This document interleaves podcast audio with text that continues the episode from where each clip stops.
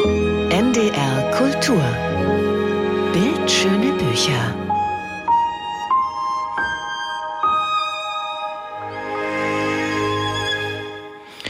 Fotojournalistin, Kriegsberichterstatterin, Muse des Surrealismus, Supermodell.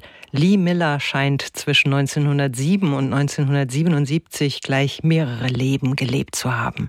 Im Bucerius Kunstforum in Hamburg geht heute eine Ausstellung über ihr Lebenswerk zu Ende. Wer sie verpasst hat, kann sich mit dem Ausstellungskatalog aus dem Hirmer Verlag trösten oder in einem neuen Bildband blättern, den ihr Sohn gerade herausgegeben hat. Andrea Schwitzer stellt beide Bände Ende vor. Vorne eine Frau mit Elfenbeinhaut, perfekt geschminktes Gesicht, perfekt ausgeleuchtet. Wellenförmig umspielt das Haar Stirn und Nacken. Eine Studioaufnahme, ein Selbstporträt. Hinten dieselbe Frau, in Trümmern und auf einer alten Zeitung sitzend. Eine Feuermaske verdeckt ihre Augen. London 1941. Glatt heben sich die beiden Bilder vom gerippten Buchdeckel ab, als wären sie gerahmt. Lee Miller, Fotografien, erschienen im Elisabeth Sandmann Verlag und herausgegeben von Anthony Penrose, Lee Millers Sohn. Er erzählt anhand von Bildern die Karriere seiner Mutter als Fotografin nach. Von der Zeit in Paris, wo sie den Surrealisten Man Ray inspirierte und umgekehrt. Gabel, Gabel Messer, Messer Löffelchen. Löffelchen. und ein weißer Teller. Darauf, Darauf eine amputierte Brust, ledrig die Haut. Wie Gedärme quillt das Fleisch darunter hervor. Er erzählt von der Rückkehr nach New York, der Eröffnung ihres Fotostudios. Das feine weiße Gesicht einer zierlichen Frau taucht auf aus vollkommener, aus vollkommener Dunkelheit. Dunkelheit. Licht und Schatten, der extreme Kontrast, eine Täuschung. Eine Täuschung. Der schwebende Kopf. Von den ausgedehnten Ausflügen in die Wüste. Ägypten 1937. Der Wind hat den Sand in wulstige Falten gelegt. Sie zeigen nach oben. Auf den Sandsträngen winzig kleine Vogelspuren. Winzig kleine Vogelspuren. Wo sind sie hingegangen? Es folgten Reisen durch Europa mit ihren Künstlerfreunden, darunter der neue und ewige Mann in ihrem Leben, Roland Penrose. Der Ausbruch des Zweiten Weltkriegs beendet die Idylle. Lee Miller ist in London und bleibt, entgegen aller Ratschläge der US-Botschaft. Ihr Kommentar? Ich habe die Butter bekommen. Jetzt nehme ich auch die Kanonen an. Ihre Waffe in diesem Krieg? Ihre Kamera.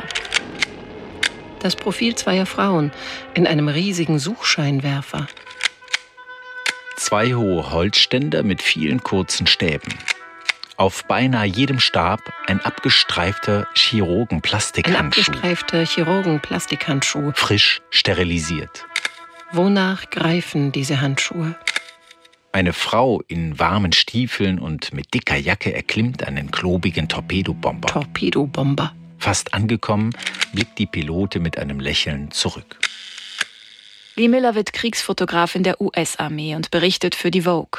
Nach London folgen die Invasion in der Normandie, die Belagerung von Saint-Malo, die Befreiung von Paris. Lee Miller fotografiert Luftangriffe, Explosionen, verwundete und kriegsgebeutelte Menschen, meist Frauen und Kinder. Viele dieser Bilder sind auch im Katalog zur Ausstellung im Bucerius Kunstforum zu finden. Fotografin zwischen Krieg und Glamour. Allerdings sind sie hier aus kunsthistorischer Sicht kommentiert. Das Kapitel mit den Fotografien über die befreiten Konzentrationslager Buchenwald und Dachau wurde auf schwarzes Papier gedruckt. Nicht alles, was Lee Miller dort gesehen hat, lässt sich in Fotos festhalten, heißt es an einer Stelle. Den Gestank von Dachau in meiner Nase bin ich nie wieder losgeworden. Und dann ist da das Foto von Lee Miller in Hitlers Badewanne. Ikonisch. Miller wäscht sich mit einem Lappen den Dreck von der nackten Haut. Ihre Kriegsstiefel warten auf einer kleinen Badematte vor der Wanne.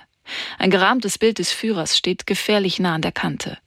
Er war zu dem Zeitpunkt schon tot, doch das wussten Miller und ihr Kollege im Krieg, der Fotograf David E. Sherman, noch nicht.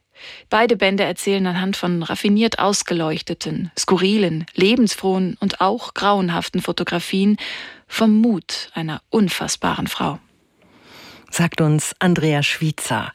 Lee Miller Fotografien aus dem Elisabeth Sandmann Verlag kostet 38 Euro. Eine Bestenauswahl von 144 Seiten von ihrem Sohn herausgegeben. Der Ausstellungskatalog Fotografin zwischen Krieg und Glamour aus dem Hirmer Verlag ist für 45 Euro zu haben.